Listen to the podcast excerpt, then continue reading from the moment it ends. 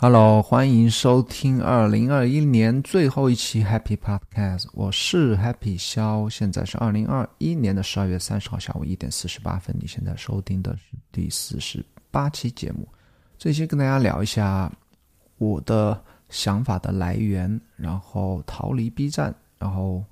我今年的关于创作这件事的收入，从不同的渠道分别赚了多少钱。然后关于 BTS 的内容呢？关于我创作幕后的内容，跟大家聊一下我最近一周在推特、Newsletter、Blog 以及 YouTube 上面的一些进展。那首先关于我的想法的来源，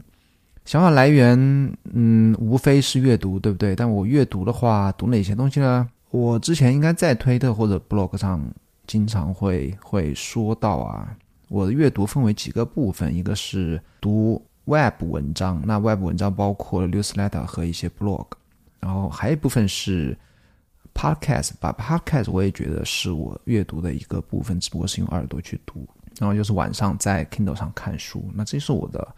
想法的来源。为什么要提这个东西呢？其实我想法的来源在最近一个礼拜的 Newsletter 里面，我把过去一年分享给 Happy Project 订阅用户的一百二十。六篇文章全部分享出去之后呢，基本上你可以通过那些文章的链接以及律师来的链接，你可以大概知道我在读哪些人的 blog，在订阅哪些 newsletter。那跟大家提这件事情，因为我前两天收到了一个让我不得不反驳的一个推特的评论。其实偶尔你你经常会在经常会在社交媒体上发文的话，那难免会遇到别人来评论。那有些评论是你。你觉得你可以接受的，有的评论你觉得不能接受，但我现在慢慢的也不会去反驳他们。但是很少很少情况下，我会因为一些看似漫不经心的一些评论，我会感觉有被打击到，或者说被刺激到。那个时候我就我实在忍不住，我会回复一下。比方说前两天啊，就有一个人。在我一条推文下面，那条推文我会把链接放在 show notes，是关于一个 Hacker News 上面的一个热贴，我把它转转载过来了。那条推文呢，后来会的转发数和点赞数是我最近可能最近几个月算是比较高的一点。那有个人在里面回复，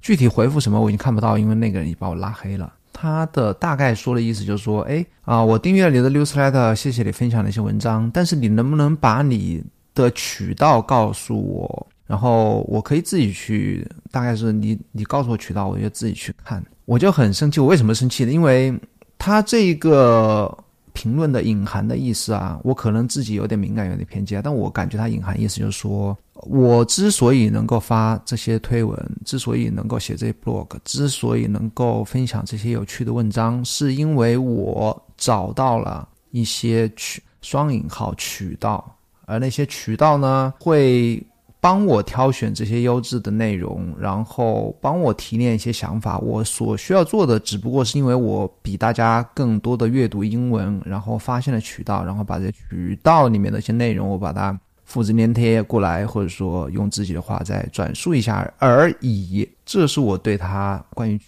道和这他的评论的一个理解。这就让我感觉非常的，我觉得是有一点受到刺激或者受到侮辱啊。那基本上就是我每天一年三百六十五天，每天那么早起床，所有业余时间全部用来阅读。那我每天现在其实我从以用那个 Timer 来计时来看啊，其实我每天的阅读时间不包括晚上读 Kindle 呢，我已经超过四个小时，四个半到五个小时。每天花这么多时间去阅读，然后才能写的。有一点点的东西能够交差出来，或者说写推特啊或者 blog 能够写出来，在像这位朋友的人的眼里呢，那我只不过是有一些渠道而已。那这就 我感觉是对我所有做的工作的一种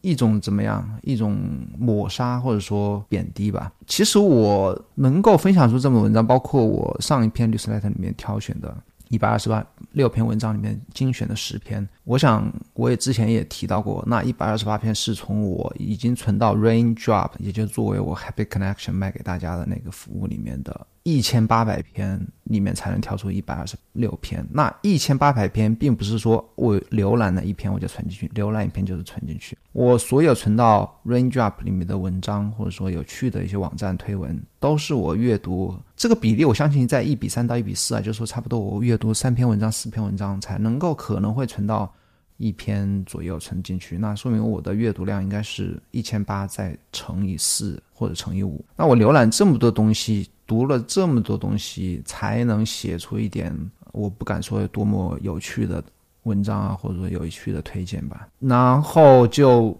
被啊。当然，我自己是过于敏感，但是这位朋友可能也不太了解我，或者说他并不是说我想说的意思啊，都有可能啊，我也可能是一个误会。就是如果有人觉得这件事情是轻而易举的话，我是有会觉得被攻击到啊，这是觉得我不能接受的，就是说我做了很多工作，你只不过以为我是早上打开一封渠道发给我的什么信也好啊，或者说我。发现了某个隐藏的部落格也好啊，他们发一些有趣的内容，我这边只是转载而已。然后你之所以写不出来那些东西，只不过因为你还没有发现那些渠道而已，这是我完全不能接受的。然后 David Perel 曾经说过啊，他前几篇，那今年前几个月曾经写过一篇啊，生活中的悖论呢，或者说有一些有趣的悖论，他就开篇呢，他之前我相信我相信他自己也有些比较比较深刻的感受啊。他开篇就写的是一个写作的或者关关于创作的一个矛盾吧，不能说悖论，矛盾就是当你写作这件事，当你写的越流畅，就人们读起来就会不费力，或者说当你讲一些想法，那想法很快的就能够引起人们的共鸣。其实你花了很大的功夫才能够把一个想法把它说得很清楚、很明了，然后可以让别人花最少的。大脑的精力能够理解你在讲什么，那其实这个背后对我个人而言啊，是要花非常大的时间去思考和锻炼和练习，才能够把一个想法很好、很简单的、让人接受的方式能够传播给别人。但是呢，一旦有些读者他读起你的文章也好，读起你推荐也好，他觉得毫不费力，哎。我一看我就知道你在讲什么。当然你说的他可能他可能觉得我也觉得我讲还有挺有趣，但是他就觉得哎很浅显啊，你写的字用词造句也没什么了不起的，和小学生一样。我一读就知道。但是你这些想法也挺有趣啊。我我看你应该是哪个地方是吧？渠道知道的，或者说你写这个文章不过是也就是啊随便写写而已。就你，当你做一件事情做得越流畅，人们就会觉得毫不费力。他会觉得你这件事情没有什么稀疏，他只是很稀疏平常一件事情。然后他觉得，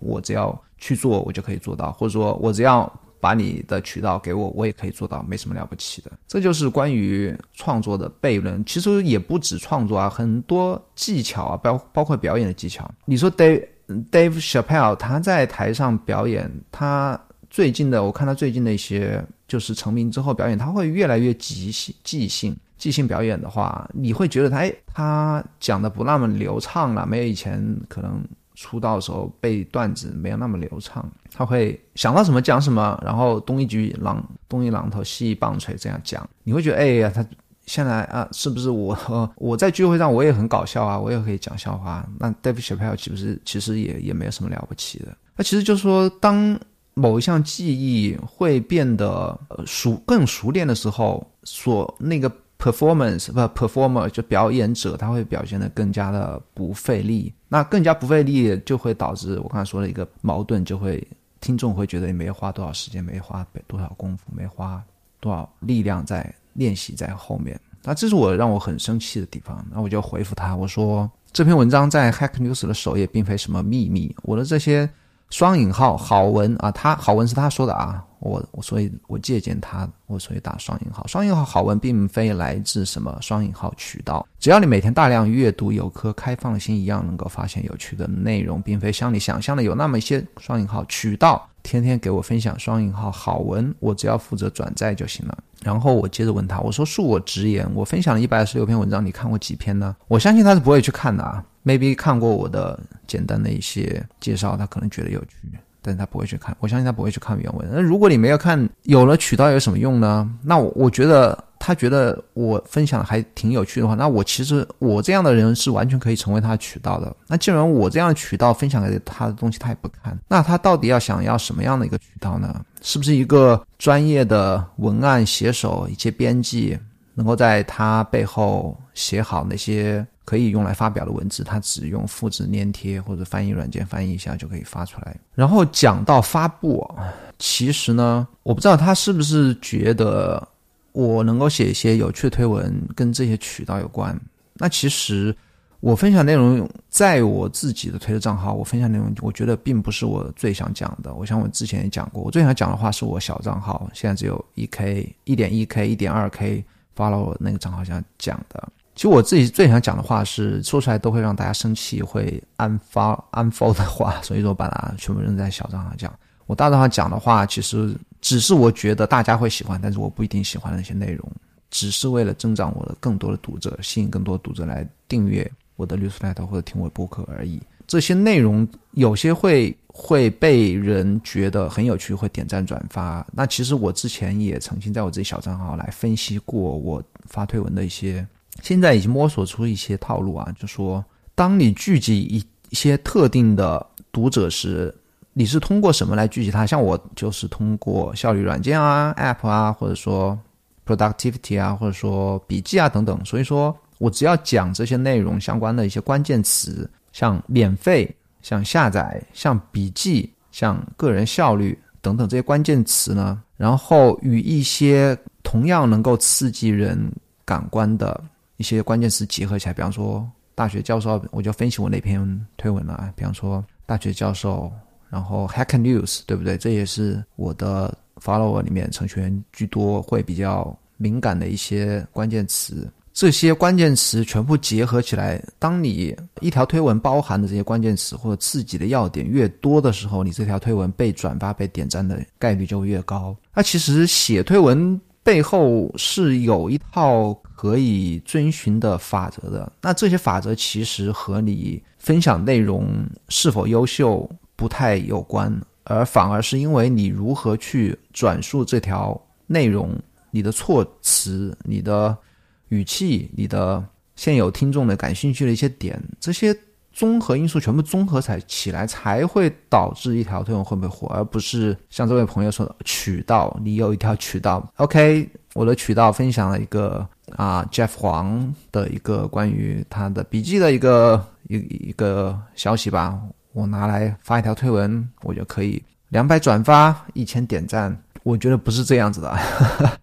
哪怕这条内容，其实在我看来，我觉得它只是很一般的、很老套的一个一个，我觉得挺没没有意思的一条内容啊。但我转发只是只是因为仅仅是因为我觉得它会让很多人去转发和点赞，所以我才会去发它。而最最后的目的呢，只是为了吸引更多的。Follower 吸引更多的 follower 为是为什么呢？是为了我能够在播客和 newsletter 里把我想讲的话告诉你，对不对？啊，第二个话题是 OK，逃离 B 站，逃离 B 站是我今天下午。总结出来的一个隐隐约约的想法，那我现在做了，可能今天中午做了一个重要的决定吧。那这件事情有很多要素，我也是分开来跟大家报告一下。首先是前两天我我把我之前在易贝买的 T-Mobile 的一个美国的电话卡，原生电话卡装到我一个闲富的手机上面，富余的一个手机上面，然后可以那个手机就可以注册抖音啊，也可以看抖音没问题。然后我看抖音的感受呢？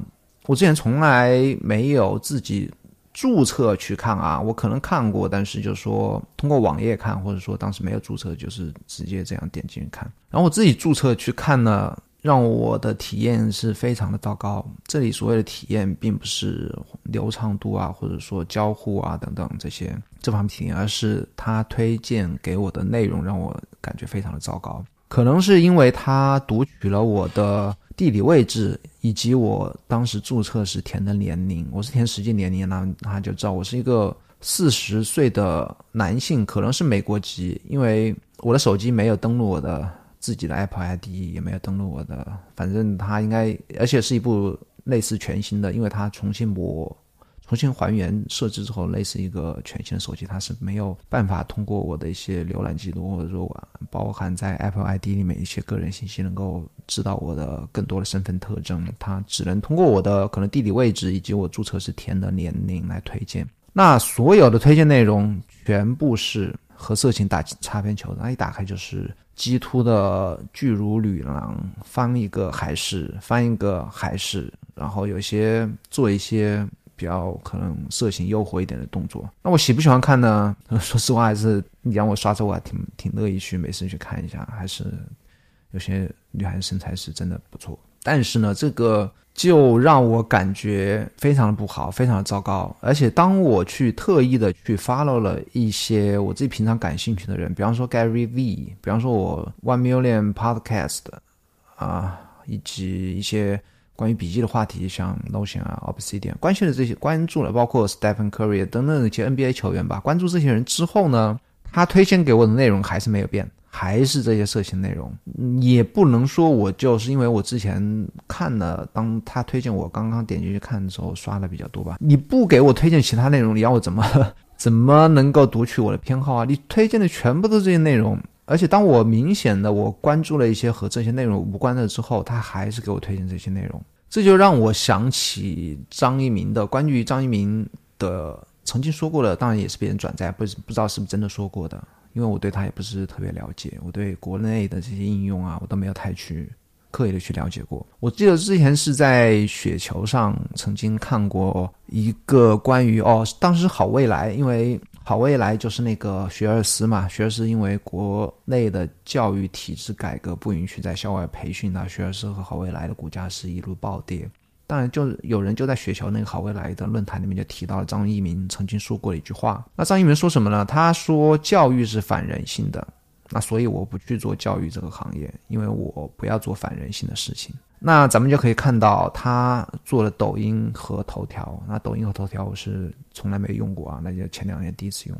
抖音和头条，你就可以看到他把自己的想法是做到了极致。你说他能算是创新吗？我觉得他把人性发挥到极致这一方面是创新了，可以算是创新。包括拼多多、淘宝，到现在淘宝还是大量的在卖假货。其实我像像我比较关注球鞋嘛，你那些热门的球鞋款全部都有。就是它假货，就是现在假货是什么样子呢？比方说你一个耐克的一个跑鞋，它可以从侧面看跟你做一模一样的，和耐克那些大概原价在一一两 K 左右那些跑鞋，从侧面看看起来是一模一样的样子，但从上面看，它那个勾是一个啊，就一直勾到侧面去，类似一个 U 型的，但从侧面看是跟那些经典款的跑鞋是一模一样的。它现在做假就做到这种程度，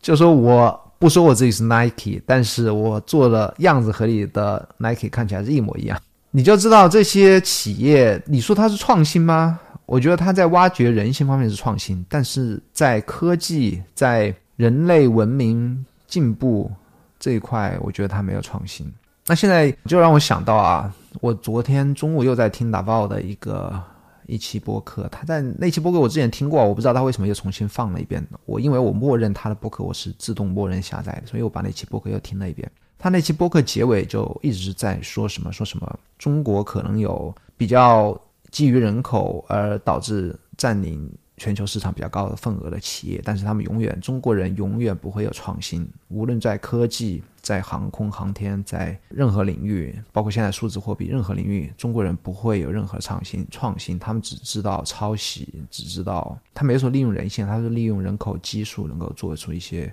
类似于抄袭的一些东西吧。但是他说中国人绝对不会创新，我不是很想去接受他这个观点啊。但是从事实来看呢？那回到抖音啊，回到 B 站啊，我现在感觉 B 站就是抖音化，包括包括我自己有时候去看一些看一些，除了我现在除了看追番啊，就是动画片之外呢，我会看一些 Obsidian 的一些视频。我其实我没有看啊，我只是搜搜了，其实我没点进去看。早在一九年、二零年我做视频那个时候呢，很多人就是在标题上就会写什么。最呀，史上最呀，就这一篇就够了呀。然后所有的 B 站视频无一例外的，全部会把那些类似这种词全部打在那个作为 thumbnail 怎么讲缩略图。这就让我感觉非常不好啊！其实你如果去看一些 YouTube YouTube 的视频，他们很少很少，包括那些顶级流量的 YouTuber，不论是 Gamer 还是 Peter McKinnon 或者说 Mr Beast 这种人，他们极少极少会去用这种标题，什么史上最，然后把那些夸张字眼的字全部打在缩略图上。没有人会这样做，哪怕是 Mr. Beast 会用一些夸张的表情放在缩略图上，但是他们不会去用这些我觉得很低俗的一些词啊。我所以，我回到 B 站啊，就说 B 站他们就是包括这个 B 站这个公司，包括他现在有意无意引导用户去做的一些事情，我觉得都是和抖音是朝同一个样一个方向在发展。那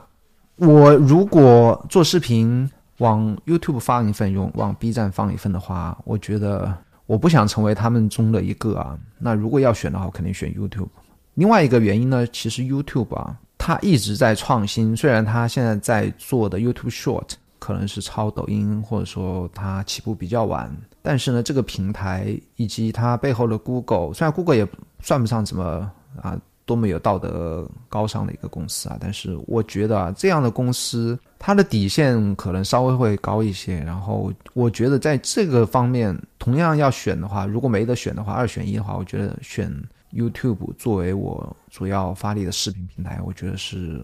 我现在的选择。然后继续讲 B 站啊，我之所以中午做出这个决定呢，也跟。我早上啊，就中午回来路上啊，听了我比较喜欢、之前比较喜欢的一个 B 站的 UP 主，叫小米米莎。我会把链接放在 show note 里面。我喜欢他，并不是因为我看过他视频，我可能 maybe 看过个五分钟、十分钟吧，但是我一直关注、一直关注他。我在 B 站关注非常少的人，他是其中之一。我喜欢他是因为他非常勤奋啊。一九年就关注他了，他当时是女博士哦，他当时应该也上班的。他今天说他已经上班四年，他在大学做教授啊，现在副教授职位，应该是九零后或者说八九九零差不多哦。我想啊，博士毕业上班四年，差不多九零九一年吧，这个样子。他当当然他没说过啊。那我曾经也在这一档播客里面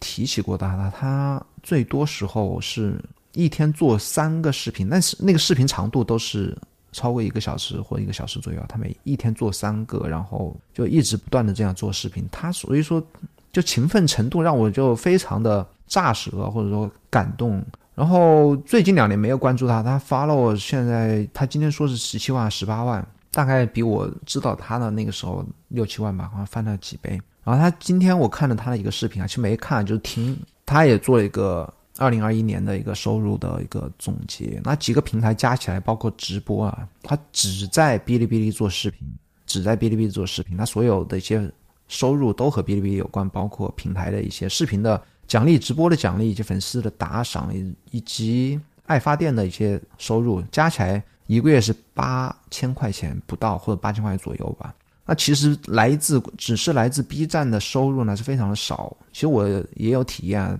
待会我后面会跟大家讲，我前我在 B 站也有收入，这也是我为什么会选择只在以后只在 YouTube 做视频的一个原因，包括短视频啊，我我后面会跟大家讲，我下一个阶段主要会做短视频，那当然是和 App 相关的。那这些平台呢，我觉得它从像 YouTube 啊，或或者说苹果，它会从你创作者身上榨取的那种，我觉得会会少一些。然后像 B 站在他自己的领域，在国内应该是有更强的话语权，所以说他可以给创作者分成，他就会给的更少。那这就是我为什么要逃离 B 站的原因啊！我觉得总结起来就是说，更少的平台，更多的关注，不要把时间浪费在一个我觉得不是太有前景的。我觉得我上期播客也讲过，我觉得哔哩哔哩不是我。最开始喜欢那个哔哩哔哩，我觉得它在走下坡路。然后就是我二零二一年的收入了。今天讲的比较久啊，我看二十七分钟，争取在五分钟之内把我二零二一年的收入讲完。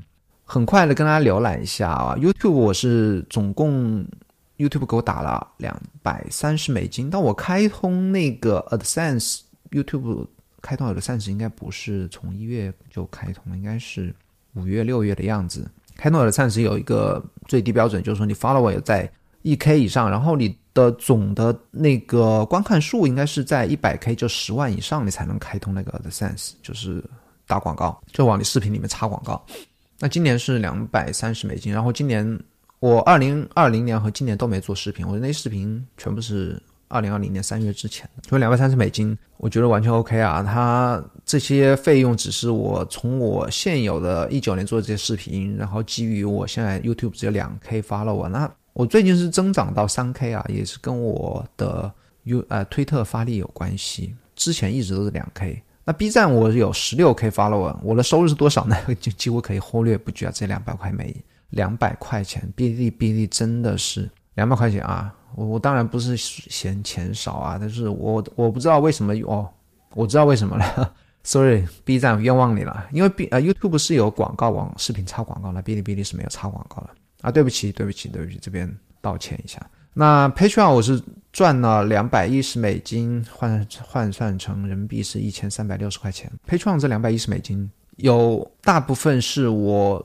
把自己的 blog 的单号文章锁起来，只能通过 Patreon 赞助来解锁的那几个月赚到的钱有关。那其实 Patreon 它的扣费是非常的厉害，这也是我为什么要关掉 Patreon 的一个原因。我之前聊过啊，Patreon。像我这种，可能是因为我收入比较低吧。基本上，如果你支持我一美金呢，我到手可能只有六毛、七毛、七毛不到的样子吧。那百分之三十的费都被作为费用啊，或者杂七杂八的东西被扣掉了，这是我关掉它的一个原因之一。另外一个原因是我，嗯，待会呃，我不要待会吧，就是我不带不再愿意。来赚取喜欢我的人的钱，包括 Patreon，包括接下来讲的 Happy Project。Happy Project 我总共赚了一万八千一百五十块钱。那 Happy Project 是我面对，是我基本上就是我每周我会更新笔记，更新我的一本好书推荐、好书要点，以及两篇文章，以及之前的 BTS 博客，类似于这样一个笔记大杂烩的一个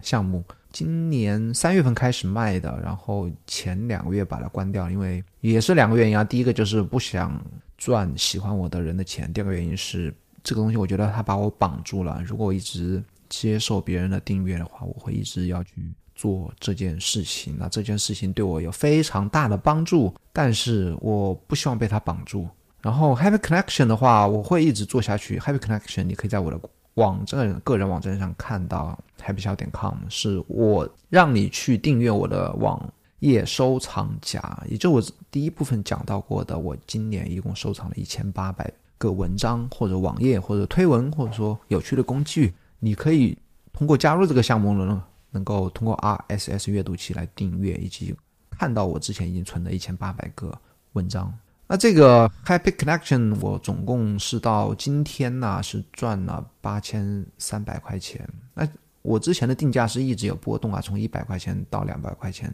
之间一直在波动，总计是两万九千四百七十二块钱。那换算到每个月就是两千五百块钱左右。之前我曾经写过啊，两千五百块钱。哦，我刚才忘记说了那个小米米莎。哦，小米米莎说过它是八千。我觉得我两千五百块钱和他的八千块钱来比呢，我觉得付出的是差不多吧，因为我付出的也付出了很多时间。但是我觉得每个人收获不一样。我自己的收获呢，我曾经写过一篇 blog 啊，也也就是聊同样的事情，就赚了多少钱吧。但那篇 blog 我写完收啊金钱收入之外呢，我还提到了另外外两个地方的收入，一个是影响力的收入，就通过创作这件事情，我。的订阅者包不光不就是推特啊，或者说 YouTube，或者说六十来的订阅者会一直提升，然后个人的影响力、个人的知名度会一直提升，这是一个滚雪球的一个收入，就说这个东西它不会减少，只要你一直耕耘，一直去创作，这个东西是会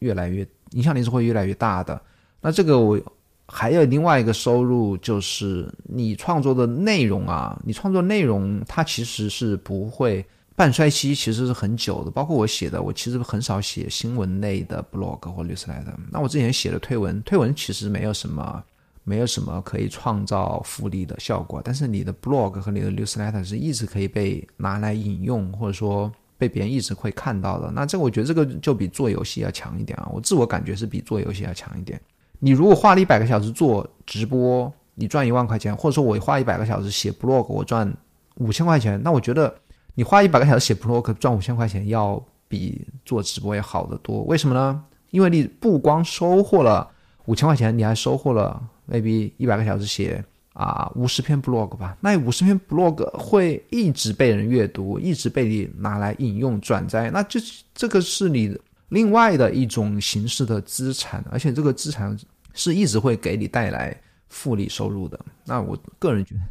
哎，我拿我自己跟他比干嘛啊？挺没劲的。那让我的二零二二年的计划是什么呢？YouTube 将是我。那二零二二年我肯定不再做那些 Patreon 啊、Happy Project 这种去收我的粉丝或者喜欢我的人的钱的事情，我不会做这样的事情了，停止没有了。然后 Happy Connection 是我唯一会去啊继续做的，因为它不耗费我任何精力。我每天阅读、添加网络收藏夹，没有人订阅我的 Happy Connection，我一样会做的事情，所以它不会给我造成额外的精力。它的收费也很低。然后，如果有人订阅的话，我觉得他能够收获的东西是对等的，和他付出的钱应该是远远超过他付出的金钱的。所以，这个是我唯一会保持去做的一个 happy connection 的。然后，另外一个就是广告收入。说到广告收入呢，我最近即将敲定人生的第一笔广告收入。那非常感谢哪位赞助商朋友。那 maybe 下一期你就可以听到我的，不光是在播客呀，留下来的也会有广告。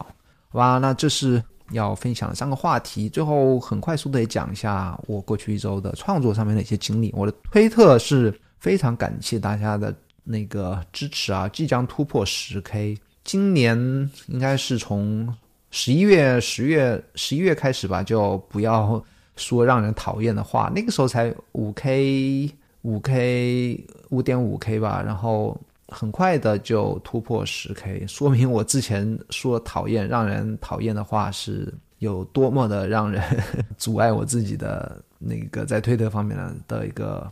一个发展。但是我还是很还是那句话，我觉得我推特就我现在的能力啊，已经到头了，也不会有太好的一个一个发展。Newsletter 的话，增长数还 OK 啦，也是伴随我推特慢慢的增长，因为没有我没有在任何其他渠道去推荐我的 Newsletter 啊。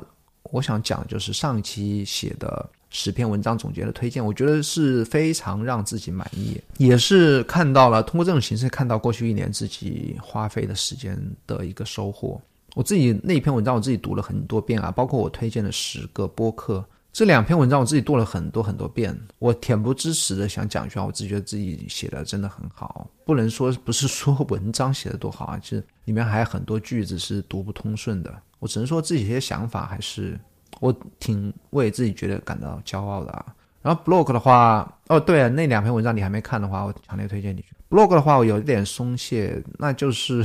其实这件事情啊，就说你如果不逼自己每天去做的话，那很有可能就是不会去做。最近一个礼拜好像只写了一篇还是两篇吧，所以说 YouTube 将是我从一月一号开始给自己立一个 flag，一月一号开始，我下一个年度坚持能够做到每天更新一个短视频。为什么短视频呢？短视频它不耗时间，但是但是短视频会给你带来，如果如果做得好的话，就说你同样花在花一个小时去做短视频和花一个小时去做长视频，你短视频。的产出的量是会更高，然后它能够给你带来订阅者的效率肯定会更高。所以我想通过短视频呢，能够，而且它是一个快速的一个。这里我要说那个 hyper loop 啊，hyper loop 我忘记是谁，一个投资人，他是讲自己女儿学钢琴的一个一个用的一个词。什么叫 hyper loop 呢？就是说，当你练习某项技艺的时候，有一个很厉害的老师来教你。比方说弹钢琴，如果他在旁边一直听你弹，然后你就弹你最薄弱的环节，就是你肯定会弹的不好嘛。然后他就你弹一遍，他就给你指正一遍，弹一遍给你指正一遍。这个时候你在你自己薄弱环节的提高的速度是非常非常快的，这个就叫超级回路 （hyper loop）。那短视频和长视频的这个 hyper loop 的时间就非常不一样。你如果做一每天做一个短视频的话，花的时间可能跟你一个礼拜做一个长视频的花的时间是差不多，但是你通过短视频能够。非常快的能够就知道自己啊哪个地方可以改进，然后听众的反应是什么，对大家对这个感不感兴趣，或者说你的剪辑有哪些地方可以提高，你对镜头讲话的地方、背景等等所有因素方面，你都可以非常快的得到一个反馈，哪怕这个反馈来你来自于你自己或来自于别人的评论，或者说听众的反应。那这就是短视频的两个好处，一个是一个 hyper loop，另外一个就是它可以更有效率的吸引 follower。当你 follower 高的时候呢，那个时候你再去做长视频，